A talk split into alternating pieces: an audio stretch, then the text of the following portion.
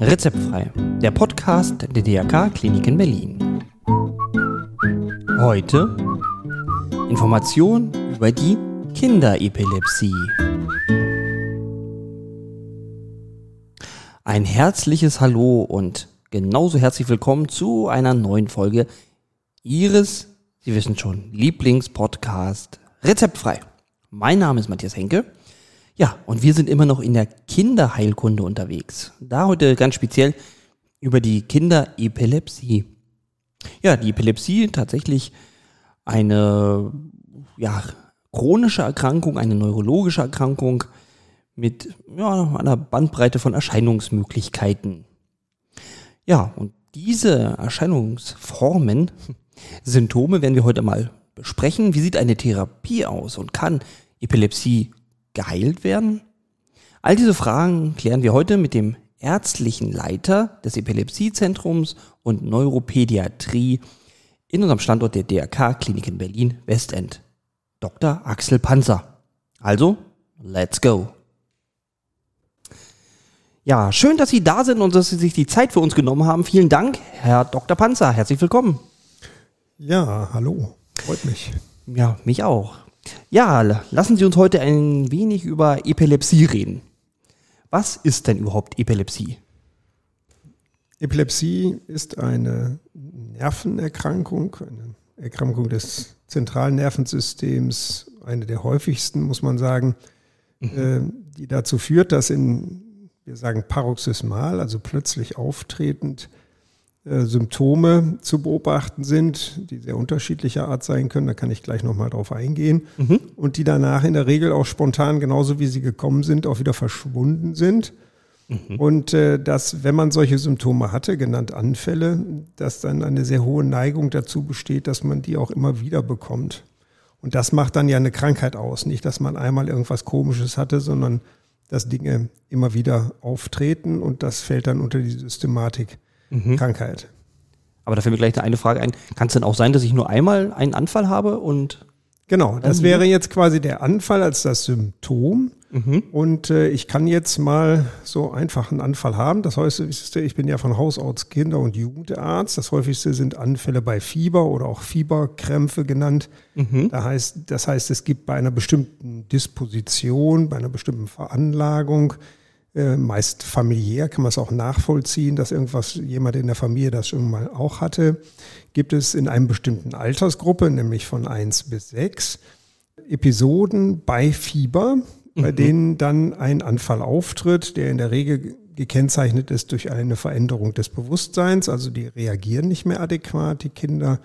Äh, die gucken so ins Leere oder verdrehen die Augen. Mhm. Manchmal machen sie motorische Phänomene im Sinne von Zucken oder Zittern von den Extremitäten und äh, das Ganze hat so einen Zeitablauf, was weiß ich, 90 Sekunden bis drei Minuten mhm. in der Regel und hört dann spontan auch wieder auf mhm. und ist in diesem Fall dann gekoppelt an ein Fieberereignis mhm. und nur an Fieberereignisse. Achso, das muss dann auch nie wieder vielleicht auftreten, wenn. Genau, das ist jetzt, also bei diesen Fieberanfällen, Fieberkrämpfen ist es so, dass die schon gerne mal nochmal kommen oder nochmal kommen. Also das heißt, man hat so eins bis drei so im Schnitt an Fieberanfällen. Es gibt auch welche, die haben 20, aber das mhm. ist eher die Ausnahme. Und dann ist, sind die aus dem Altersrange wieder raus. Das heißt, wenn ich dann sechs, sieben, acht bin, dann habe ich sowas nicht mehr. Mhm. Obwohl ich dann, habe ich also Infekte und Fieber, ohne dass ich auch einen Anfall bekomme. Ah. Es gibt was Paralleles, zum Beispiel bei einem Schädel-Hirntrauma, also so, wenn ich mit dem Kopf irgendwo gegenknalle, dann mhm. gibt es die sogenannten Frühstanfälle, also sofort mit dem Ereignis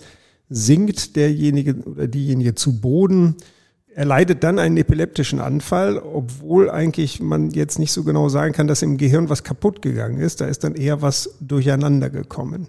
Ah, okay. Und in dem Moment ist dann der Anfall da, aber der ist auch nur einmalig. In der Regel kriegen die keine weiteren Anfälle, obwohl es nach solchen Traumata, also mhm. Schädel-Hirntraumata, natürlich auch Epilepsien geben kann. Die sind auch nicht sehr angenehm im Sinne der Behandelbarkeit.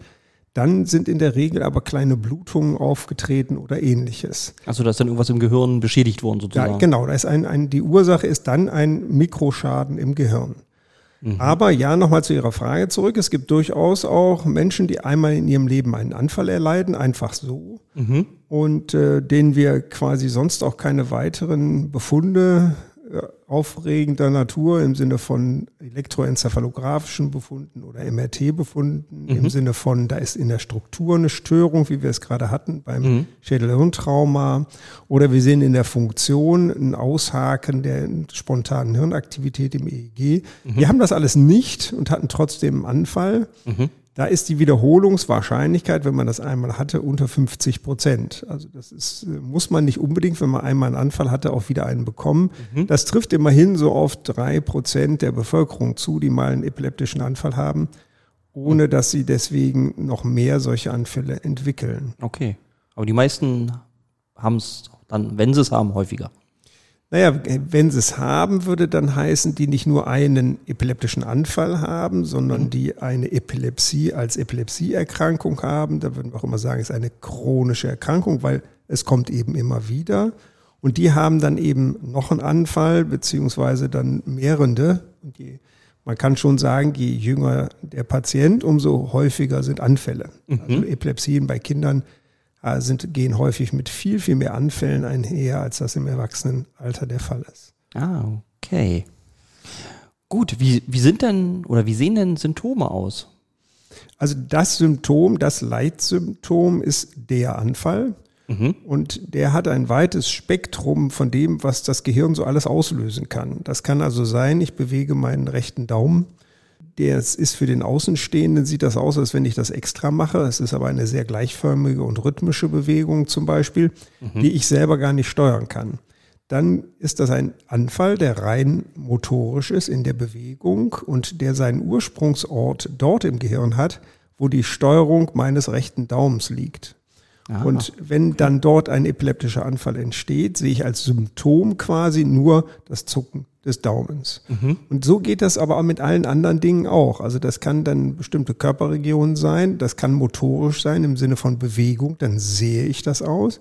Es kann aber auch sensorisch sein, also im Sinne von Empfinden und da macht es die Sache natürlich kompliziert, weil wenn ich jetzt das Gefühl habe, mein Finger brennt, da passiert aber gar nichts und das kann es auch gar nicht verändern, dann komme ich ja nicht so schnell auf die Idee, dass das ein Anfall sein könnte. Ja. Das ist auch selten, aber das gibt es natürlich auch. Das heißt, jedes, ähm, jede Funktion des Gehirns kann letzten Endes in einen solchen Anfallssymptom mit eingebaut werden. Das kann eine Übelkeit sein bis hin zum Erbrechen. Das kann äh, das Sehen von Doppelbildern oder die plötzliche Erblindung sein für eben zwei Minuten oder ähnliches. Das sind alles quasi dann Anfälle, die dort generiert werden, also ihren Ursprungsort im Gehirn haben, wo eben Verarbeitung jetzt zum Beispiel von Bildern erfolgt.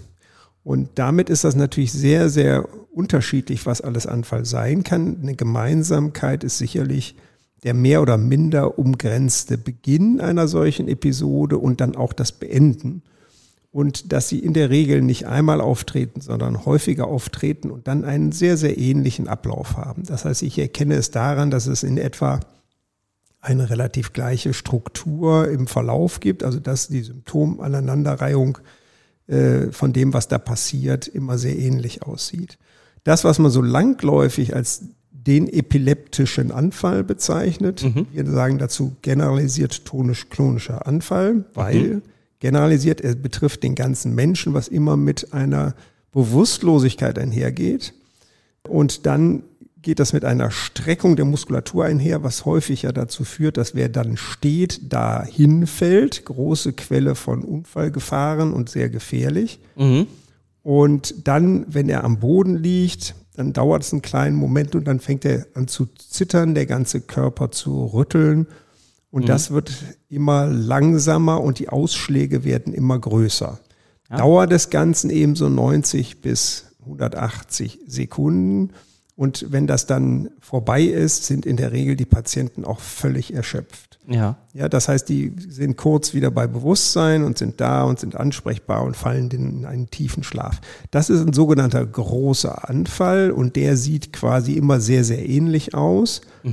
Und man muss sich das jetzt eben so vorstellen im Gehirn, wenn mein Anfall, den ich eben erwähnte, der meinen Daumen betrifft, also die Hirnregion, die den Daumen steuert, in die Epilepsie einbezogen ist und dort der Anfallskern sozusagen sitzt, mhm.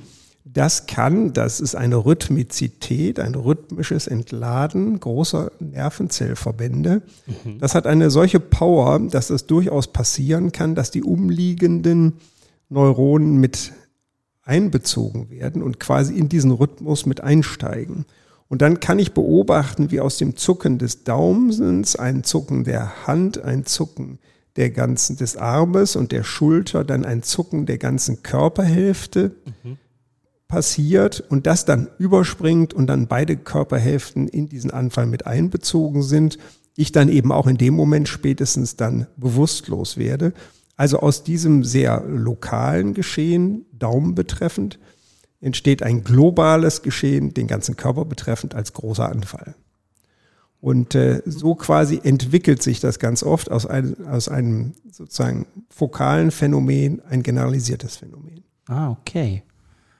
Gut. Ähm, wie viele Anfälle hat man da so? Gibt es da irgendwie ja, eine, eine Regel?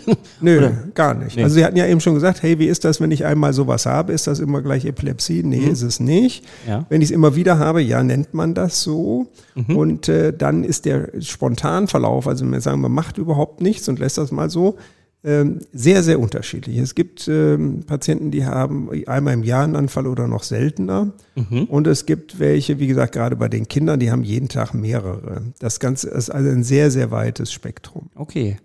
Nun sind Sie ja Experte für Kinderepilepsie. Ähm, gibt es denn da, also einen Unterschied haben wir ja jetzt schon gehört, dass Kinder das scheinbar häufiger haben, die Anfälle. Aber gibt es weitere Unterschiede zwischen Kindern und Erwachsenen? Also die Häufigkeit der Anfälle ist größer bei Kindern, aber die Häufigkeit von Epilepsien ist bei Kindern auch viel größer. Je jünger das Kind, also wenn wir beim Neugeborenen anfangen, bis mhm. zur Pubertät, bis zum, bis äh, zum Erwachsenwerden, fällt die Rate der Manifestation von Epilepsien deutlich ab. Das heißt, je jünger ich bin, umso eher kann ich eine solche Epilepsie bekommen. Mhm. Das betrifft sich summa summarum etwa 0,5 Prozent der Bevölkerung. Mhm. Und äh, die Wahrscheinlichkeit ist eben mit der Zeit abnehmen. Das hat damit zu tun, dass äh, ja erstmal die Beschreibung, das ist ein epileptischer Anfall, das passiert bei einem epileptischen Anfall. Das eine ist die Frage, wofür ist denn dieser Anfall ein Symptom? Wo kommt er denn her? Mhm.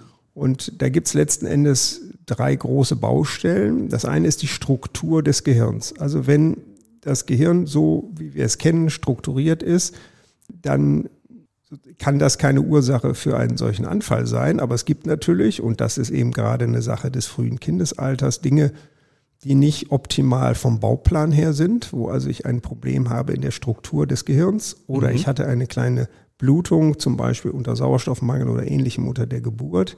Mhm. Dann sind diese kleinen Irritationen, die können natürlich auch groß sein, die Irritationen, keine Frage, mhm. Ausgangspunkt für ein Anfallsgeschehen. Mhm. Und äh, da dies am häufigsten ist in den ersten Lebensmonaten, weil natürlich dann auch ja, sowas erst sichtbar und manifest werden kann, ja. haben wir da die, die größte Häufung von Auftreten von Anfällen und Epilepsien.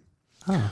Und sowas kann natürlich auch mit der Zeit passieren, Stichwort Hirntumor oder Hirnblutung durch ein Trauma oder ähnliches, als mhm. Ausgangspunkt für sich ein dann daraus entwickelndes epileptisches Geschehen, also quasi sekundär als Zweitproblematik aus dem, was da passiert ist. Also jede Irritation des Gehirns kann eben einen epileptischen Anfall bei uns allen auslösen. Mhm. Ah, okay. Das ist sozusagen das eine Standbein in der Frage, wonach gucken wir, wo kommt das her? Ja.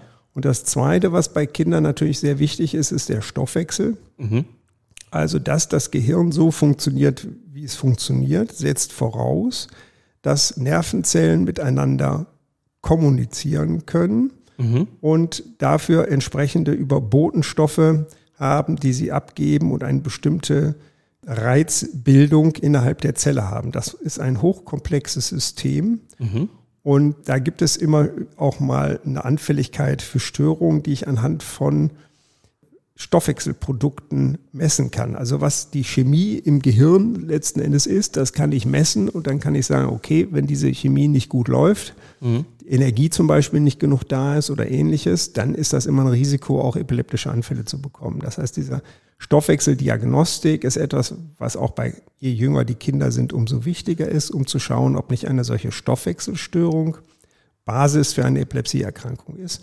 Weil natürlich auch in der Behandlung das natürlich hochrelevant nachher ist, ob ich jetzt im Falle der Stoffwechselstörung irgendwas machen kann, um diesen Stoffwechsel zu verbessern oder zu normalisieren. Mhm. In Frage der strukturellen Störung kann natürlich die Frage sein, also beim Hirntumor liegt das auf der Hand, den muss man auch aus anderen Gründen da operieren. Mhm, ja. ähm, aber es kann natürlich auch eine Störung sein, wo ich weiß, da ist eine Narbe von irgendeiner alten Blutung und die macht die Epilepsie. Mhm. Die kriege ich gar nicht behandelt. Ist natürlich die Frage, ob man das nicht auch operieren kann mhm. und so eine kleine Narbe da zum Beispiel rausnimmt als Motor für ein epileptisches Geschehen. Ah, okay. Und das dritte Standbein sind eben Epilepsien, wo wir nicht unbedingt wissen, wo die verortet sind, wahrscheinlich eher im weitesten Sinne genetisch. Mhm. Wir kennen inzwischen doch viele Epilepsien, die auch wirklich rein genetisch sind. Mhm. Das heißt, dort gibt es einen bestimmten Fehler eines Enzyms, zum Beispiel in der Reizbildung zuständigen Region. Mhm. Das können wir in den, in der, auf der DNA messen und diese Mutationen nachweisen. Und die führen dann zu bestimmten Formen von Erkrankungen oder eben auch reinen, in Anführungsstrichen, Epilepsien. Und da hat man dann ein Stück weit einen Anhaltspunkt, was das Problem ist und versucht daran Therapiekonzepte zu entwickeln. Mhm. Und das andere sind, das ist, sind eben sehr seltene Störungen, solche genetischen Epilepsien. Aber die, der größte Anteil, etwa der Hälfte der Epilepsien, sind im weitesten Sinne genetisch. Damit meine ich, dass wenn man jetzt einen riesen Stammbaum der Familie hätte, würde man wahrscheinlich irgendjemanden finden, der sowas ähnliches oder das gleiche auch mal hatte. Mhm. Das ist also eher was Schicksalshaftes, wie andere Menschen Rheuma bekommen oder ähnliches. Ja. Das heißt, da habe ich eine gewisse Veranlagung und dann kommt ein Faktor X und Y dazu und dann kommt es dazu, dass ich diese Erkrankung auch bekomme. Das, mhm. wie gesagt, sind mehr als 50 Prozent der Epilepsien, die so im weitesten Sinne schicksalshaft vererbt sind. Mhm. Und dass die dann kommen, hatte ich gerade schon angedeutet, ist ein Faktor des Zeitpunkts. Also das ist auch jetzt in der Kinderepileptologie unglaublich wichtig. Wir haben viele Epilepsien, die an, zu einem bestimmten Alter kommen, mhm. aber auch gerne bis zu einem anderen Alter wieder verschwunden sind. Mhm. Das heißt, wir haben ein, eine Epilepsie, die auf uns zukommt im Sinne von Anfällen. Das können auch sehr viele Anfälle werden. Mhm. Und haben aber eine Chance, dass irgendwann mal in zwei, drei, vier, fünf Jahren, wenn so andere Reifungsstufen erklommen werden, dass diese Epilepsie auch so, wie sie gekommen ist, sang- und klanglos wieder verschwindet. Oh, das, das ist ein nett. Privileg für ja. uns Kinder- und Jugendärzte. Ja. Wir haben aber auch eben, wir sehen eben auch, wie es kommt. Das heißt auch jetzt zum Beispiel Jugendliche sind prädisponiert für bestimmte Epilepsieformen. Die kommen eben erst mit 12, 13, 14. Und äh, das ist letzten Endes ein Stück weit das Besondere im Kindes- und Jugendalter, dass wir die Reifungsdynamik noch haben, die nicht nur heißt, ich kann irgendwie selber laufen und irgendwann kann ich selber Klassenarbeiten schreiben und irgendwann werde ich berufstätig oder wissen die Herr oder was, sondern mhm. das heißt auch, dass diese Reifung des Gehirns in der Ausprägung von Epilepsien einen erheblichen Unterschied macht. Mhm. Das heißt, Anfälle mit einem halben Jahr sehen anders aus als Anfälle mit fünf Jahren. Die Manifestation von bestimmten altersabhängigen Epilepsieformen ist eben sehr unterschiedlich. Mhm. Und je jünger ich bin, umso eher habe ich Chance, dass meine Epilepsie vielleicht doch ein Epilepsie-Syndrom, sagen wir dann, ist, was über die Zeit auch wieder verschwinden kann. Ah, das ist natürlich dann toll. Also wenn das dann klappt. Genau. Ja. Und ähm, kommt es denn im Erwachsenenalter irgendwann nochmal wieder im Alter oder so? Oder bleibt es dann vielleicht sogar weg? Genau, also es gibt Epilepsien, gerade bei Schulkindern, die mit der Pubertät weggehen. Und wenn sie mit der Pubertät nicht weggegangen sind, war die Diagnose falsch. Okay. Also das heißt, das ist die Bedingung dafür, mhm. dass wir äh, diese Diagnosen stellen, dass sie dann auch tatsächlich verschwinden. Und wenn, die, wenn das dann nicht der Fall ist, dann haben wir uns in der Diagnose verguckt. Das ja. passiert nicht so furchtbar häufig, aber natürlich, wissen tun wir es immer erst am Ende, sprich, wenn alles vorbei ist. Okay, ja. Ein zweiter Punkt, das ist ein sehr persönlicher Punkt jetzt von mir, ich sehe die Jugendlichen nicht mehr, wenn sie 18 sind, dann verlassen die den Kinder- und Jugendepileptologen ah. und gehen in die Erwachsenenmedizin. Ja.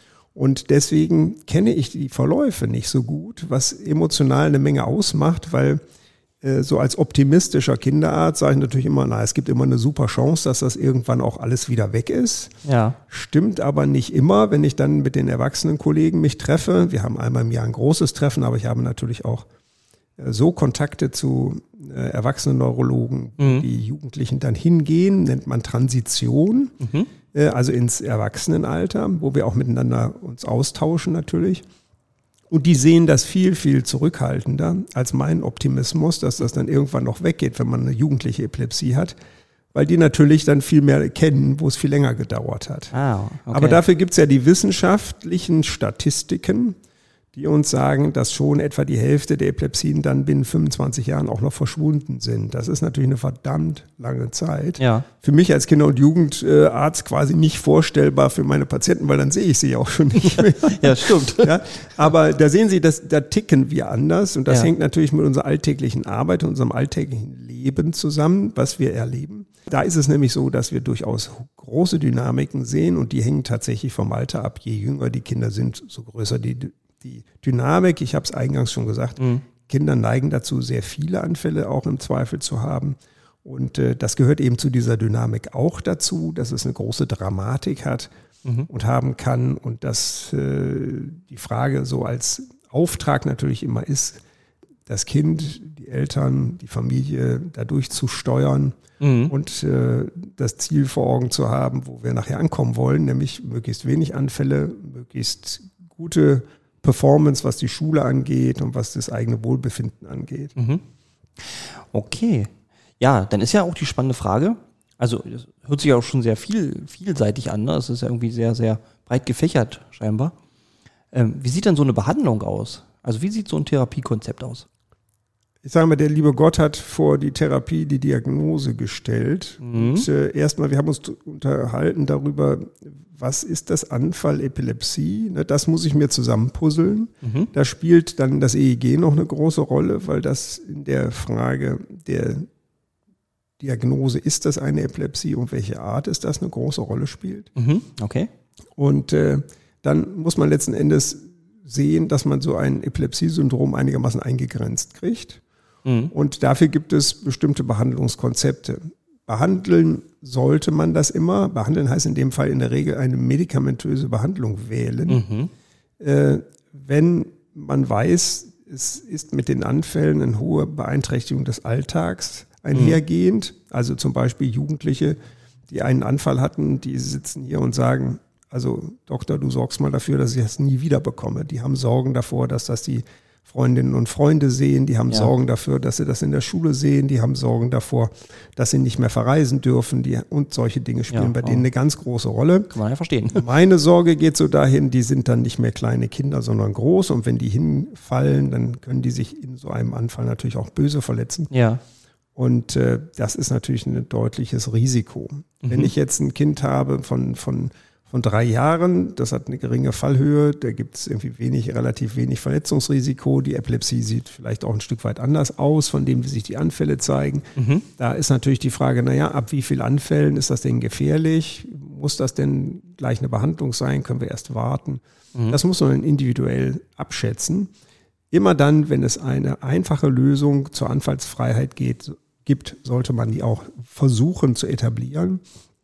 Heißt, äh, wir haben medikamentöse Optionen zur Verfügung, mhm. Äh, wobei da gibt es ein gewisses Rating dann im Sinne von effizient sein, also tatsächlich eine Chance haben, die Anfälle in den Griff zu bekommen mhm. und ein, das Risiko, was sich zumeist darauf bezieht, vertrage ich diese Medikamente denn äh, und äh, habe ich sonst keine Einbußen dadurch. Das ist natürlich auch eine große Voraussetzung, dass das ja. funktioniert.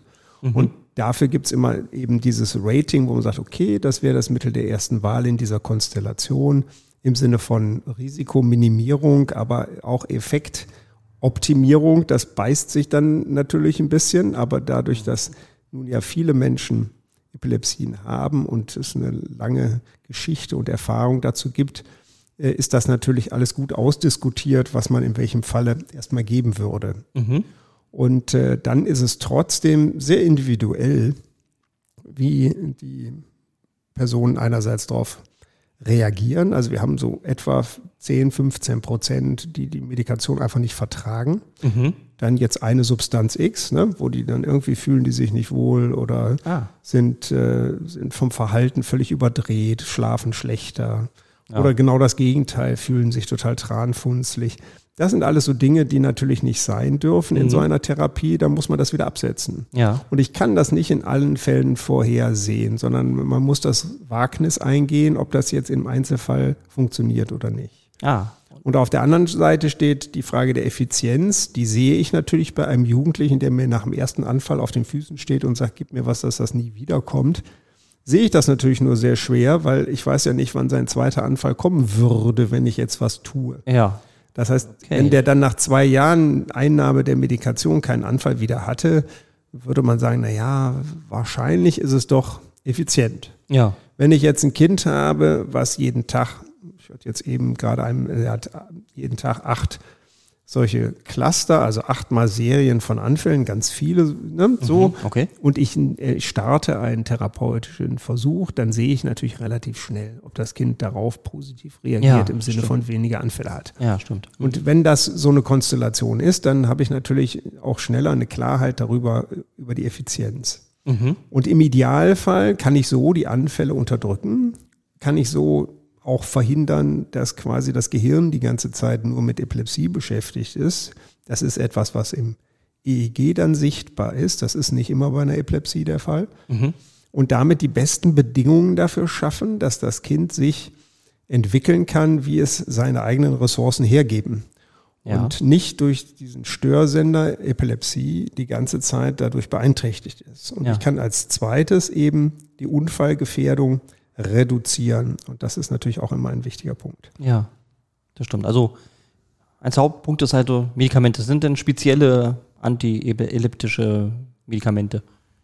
Genau, also es gibt mhm. zugelassene Antiepileptika, mhm. wobei man sagen, also die, die, letzten Endes dafür da sind, die, das Risiko, einen Anfall zu erleiden, deutlich zu reduzieren mhm. und die zugeordnet sind immer bestimmten Anfällen oder eben bestimmten Epilepsiesyndromen, mhm. für die man diese einsetzt. Achso, da gibt es also verschiedene. Genau, mhm. also es gibt 25 antiepileptisch wirksame Medikamente, mhm. so das sind die, ist die Baseline von dem, was wir haben. Mhm. Äh, wir setzen bei den Kindern häufig auch diese ketogenen Diäten ein, das heißt die Ernährungsumstellung auf eine ketonlastige Stoffwechselversorgung äh, im Sinne von sehr fettreicher Nahrung. Das ist eine sehr konsequente Diät, die quasi simuliert, als wenn man hungern würde. Dann mhm. springt der Körper zur Verbrauch körpereigener Fette um und damit wir natürlich die Kinder nicht hungern sollen, bekommen sie primär Fette zu essen. Das ist ein gut etabliertes Therapiekonzept mhm. für äh, Epilepsien. Und äh, das ist quasi ein alternativer Ansatz, wenn man äh, mit dem Medikament nicht weiterkommt oder da, wo man weiß, dass diese Diät besonders gut wirksam ist. Mhm. Ja, wir setzen aber auch äh, zum Beispiel Cortison ein in der Therapie von Epilepsien. Es gibt auch eine Neurostimulation, einen Stimulator, den man einsetzen kann für die Stimulation des, äh, eines, eines Nervengeflechtes, was quasi primär bremsen äh, die, die hirnelektrische Aktivität, also wo die, der hemmende Anteil. So was ähnliches wie ein Herzschrittmacher? Also genau, ein Herzschrittmacher, den setzt man auch so ein wie ein Herzschrittmacher. Mhm. Die Kabel gehen bloß nicht zum Herzen, sondern gehen hier etwa neben der, neben, äh, äh, neben der Schilddrüse, gehen die zu dem Nerv, der da quasi ins Gehirn geht. Das ist ein mhm. sehr dicker Nerv. Ja. Und der ist, der geht in ein Zentrum, in dem die Hemmung organisiert ist. Also der sorgt eigentlich dafür, dass der Herzschlag runtergeht, dass ich relaxe, mhm. also eher eine bremsende Funktion hat. Aber führt jetzt nicht dazu, wenn ich den stimuliere, dass ich dann einschlafe. Nein, überhaupt ja. nicht, sondern okay. diese hemmenden Regionen haben jetzt keinen sedierenden Effekt, ah. überhaupt nicht. Okay. Ja. Und das sind so Methoden, die man versucht einzusetzen, um quasi, wenn Medikamente nicht funktionieren oder bei bestimmten Epilepsiesyndromen, wo man weiß, dass das eine gute Therapieoption ist, dass man die quasi äh, mit zur medikamentösen Therapie hinzunehmen kann.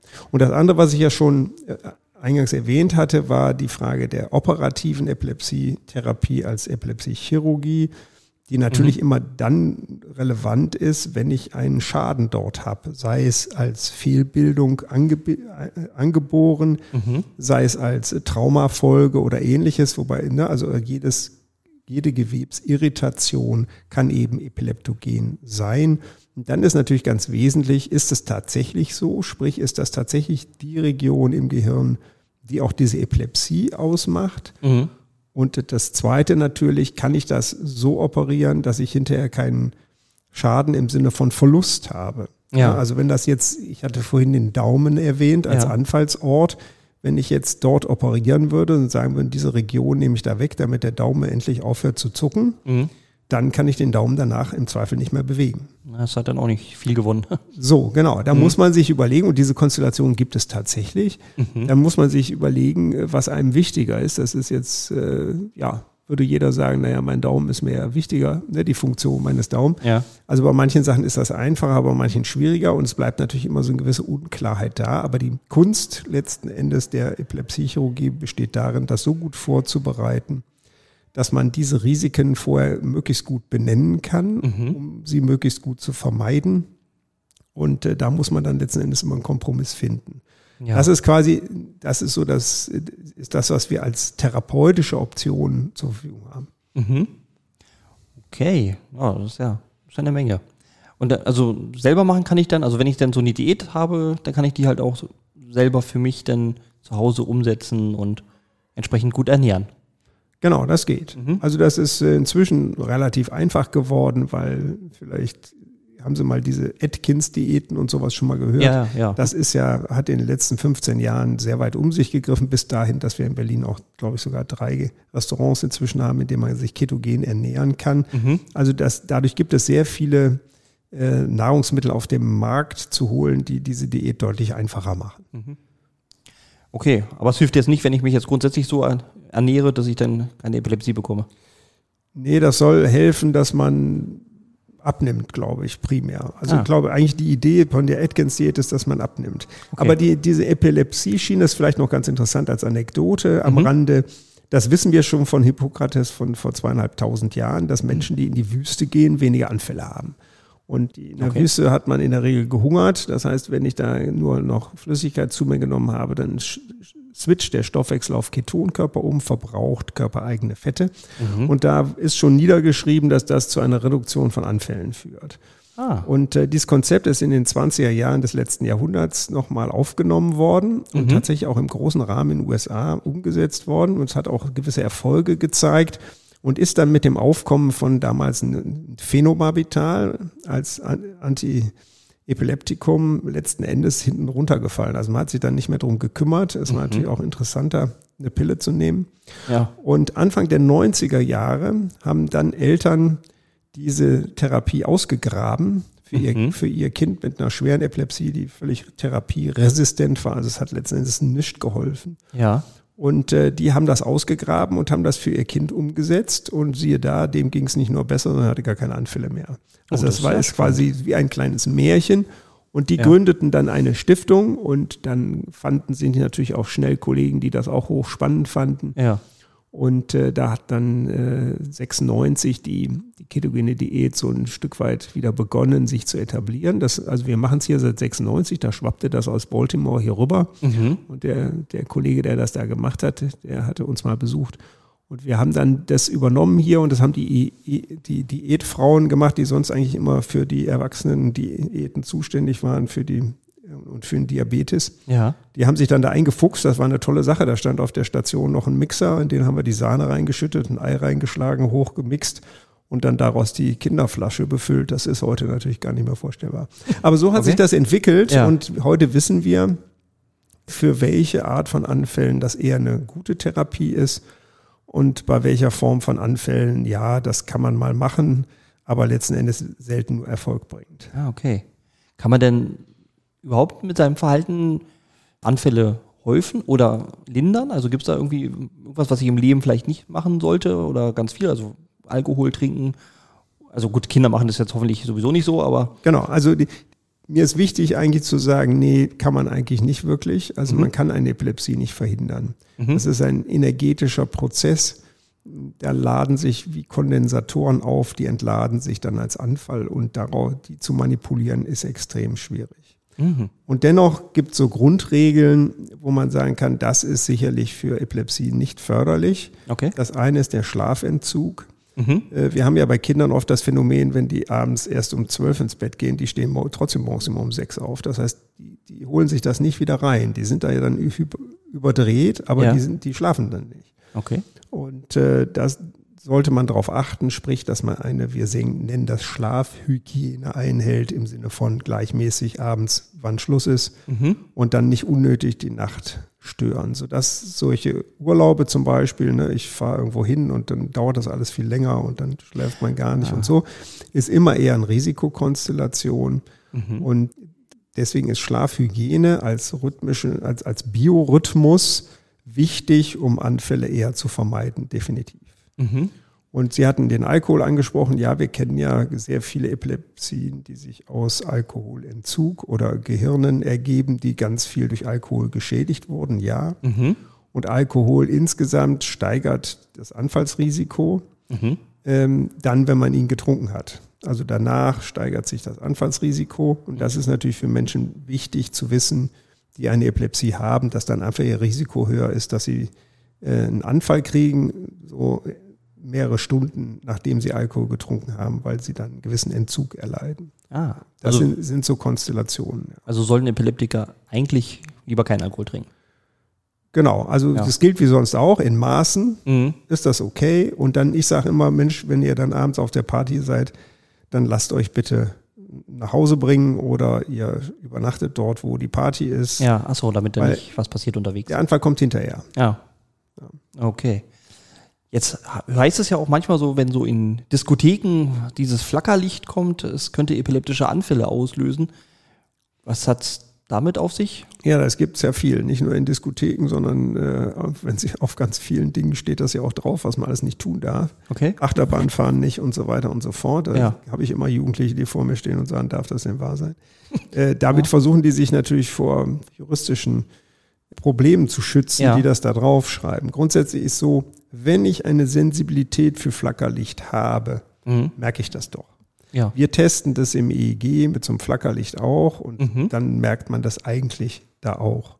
Ja. Und dann weiß ich das und dann schütze ich mich davor. Wir hatten ja früher die ganzen äh, Bildschirme mit den, den Röhren drin, die flackerten ja so schön. Ja. Das war sicherlich ein gutes Risiko für Patienten. Das ist ja mit den TFT-Bildschirmen heute nicht mehr der Fall. Das fällt eigentlich komplett weg. ja. Und äh, ja, es gibt in diesen, in diesen diese Flackerlichte, die da ein Risiko darstellen. Aber wie gesagt, in der Regel weiß ich das, weil ich weiß, dass mir das unangenehm wird. Manche Ja. kriegen richtig so, so gerötete Bindehaut, wenn sie in solche Flackerlichter gucken. Ah, okay. Dann weiß ich das und dann sollte ich mir, wenn ich vom Dunkeln ins Helle gehe, eine Sonnenbrille aufsetzen und wenn ich irgendwelche bewegten Reize habe, sollte ich mich vorsehen. okay. Das sieht man in der Regel im EEG vorher. Und trotzdem gibt es noch äh, bestimmte Sequenzen, die anfallsauslösend sein können, äh, die es vorher noch nicht gegeben hat. Es gab vor, weiß nicht, 15 Jahren oder so mal ein Videospiel, was in, in Japan auf den Markt kam und dann Mhm. hatten dann äh, quasi mit der, mit der Nacht der Veröffentlichung hat, gab es also, weiß ich nicht, wie viel tausend epileptische Anfälle. Oh. Da war eine bestimmte Videosequenz drin, die Ja. offensichtlich, auch genetisch verordnet wird das sein, Epilepsie auslösend war, also anfallsauslösend war, selbst für Leute, die keine Epilepsie hatten. Und äh, ja, das ist eine Fotosensibilität, eine Art von Fotosensibilität, so nennen wir das. Und Ja. die muss ich wissen. Wenn ich die nicht erfahren habe, ich kann die auch nicht testen. Also das gibt es. Ah, okay. Ja.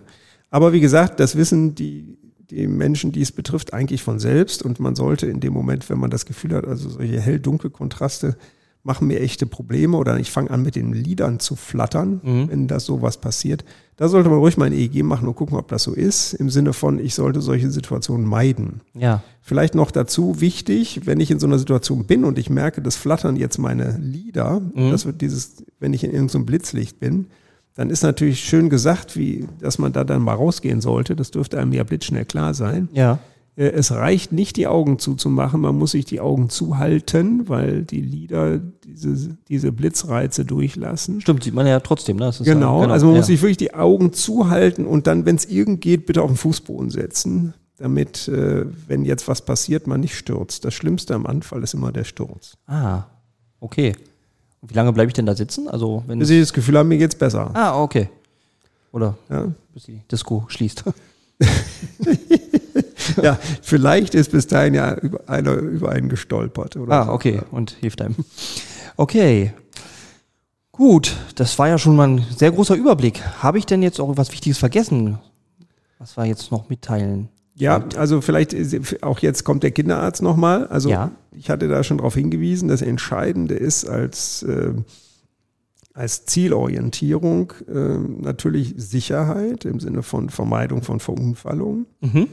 Das betrifft insbesondere Sachen wie Straßenverkehr, Schwimmen gehen und anderes mehr. Also das ist halt immer ein bisschen schwierig, im Einzelfall dann so Restriktionen zu entscheiden, aber trotzdem Alltagstauglichkeit zu erhalten. So, das ist Wo immer- schwimmen gehen, wenn Sie das sagen? Also kann ich dann schwimmen gehen oder sollte ich dann lieber jemand dabei haben, wenn ich schon schwimmen gehe?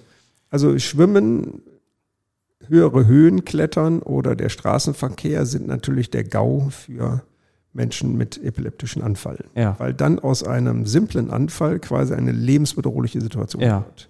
Sie können also entweder aufs Wasser nur gehen, wenn Sie eine Schwimmweste anhaben, Ja. wenn Sie ausreichend lang anfallsfrei sind. Man darf ja auch als Mensch mit einer Epilepsie einen Führerschein machen, wenn man jahrelang keinen Anfall mehr hatte. Ah, okay. Ja, das wären so Kriterien, wo man sagen kann, naja, da geht das mit dem Schwimmen. Sonst sind offene Gewässer verboten, ne, weil wer da untergeht, den findet keiner wieder. Ja. Und im Schwimmbad kann ich schon sagen, wenn jemand auf mich guckt und das mit dem Griff hat, also der Alarm schlagen kann, wenn Ja. da was passiert, dann kann man das in bestimmten Situationen dann durchaus auch machen. Aber das muss man für, die, für den Einzelfall halt einigermaßen abwägen, so, Mhm. dass man eben dieses Integration, Querstrich dabei sein wollen und sich auch normal entwickeln können Ja. äh, versus Sicherheit. Das ist also der Punkt mit dem Sicherheit überlappend in den anderen Punkt äh, von in Anführungsstrichen normaler Entwicklung. Also das Entscheidende ist nachher, kann ich die Ressourcen, die ich habe, nutzbar machen für mich?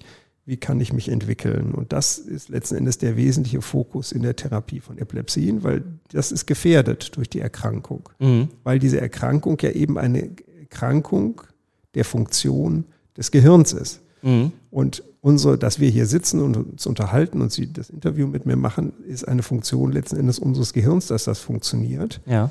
Und wenn ich da jetzt diese Epilepsie drin habe, ist natürlich immer ein hohes Risiko, dass zum einen diese Epilepsie etwas durcheinander bringt Mhm. und zum anderen, dass das, was diese Epilepsie macht, da muss ja quasi in dem Ablauf der Erregungskommunikation im Gehirn irgendwie eine kleine Veränderung drin sein, dass diese kleine Veränderung eben auch zu Veränderungen in der Informationsverarbeitung, sprich das, was wir kognitiven Leistungen äh, nennen, drin ist. Und das ist immer das Problem herauszufiltern, wo können wir da was verbessern, wo können wir da unterstützen und letzten Endes dafür sorgen, dass die Epilepsie meinem, meiner Entwicklung und meinem Leben möglichst wenig anhaben kann. Da fällt mir doch noch eine Frage ein. Also wenn ich dann einfach viele epileptische Anfälle habe, hat das denn Auswirkungen auf mein Gehirn, also so dauerhaft, dass ich vielleicht, keine Ahnung, nicht, nicht, nicht mehr irgendwann was nicht mehr hören kann oder nicht mehr so gut denken kann oder ähm, irgendwelche anderen, also dass es da tatsächlich neurologische ja, Nachwirkungen gibt, die dann bleiben?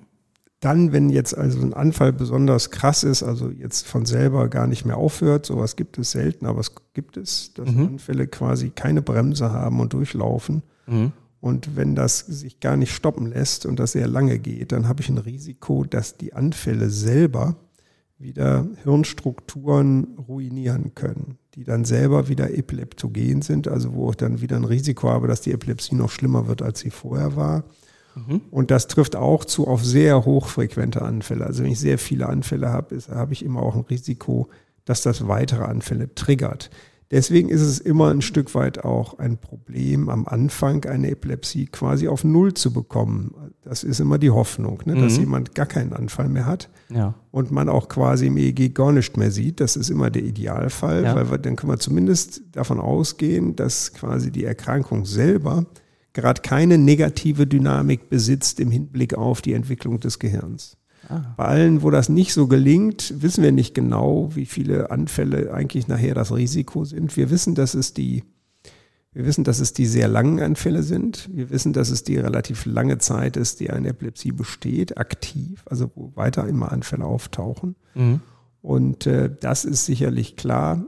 Dann kann man schlecht auseinander dividieren, wie viel davon diese Epilepsieerkrankung als Funktionsstörung des Gehirns, als Symptom dieser Funktionsstörung eben auch nicht alles ist, sondern nur ein Teil des Problems. Mhm. Und das ist sicherlich das Spektakulärere, aber nachher unterm Strich nochmal ist ja die Frage, wie gut bin ich drin in der Gesellschaft? Wie, mhm. wie geht's mir da drin? Ne? Wie kann ja. ich teilnehmen am normalen Leben? Wie weit bin ich mit meiner Schulentwicklung gekommen? So bin ich glücklich mit dem, was ich tun kann. Ja. Und das ist ja nachher das Ziel und das hat eben viele äh, verschiedene Parameter, um die wir uns da kümmern müssen. Ah, okay. Gibt es eigentlich Geschlechtsunterschiede? Gibt es also mehr Jungs oder mehr Mädchen, die sowas haben oder ist das?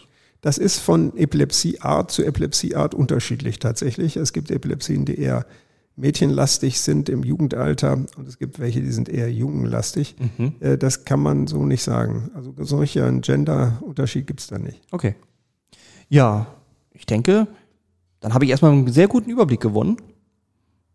Und ich würde sagen, vielen Dank, Herr Dr. Panzer, dass Sie mich da so aufgeklärt haben. Hat mich gefreut. Mich auch. Vielen Dank.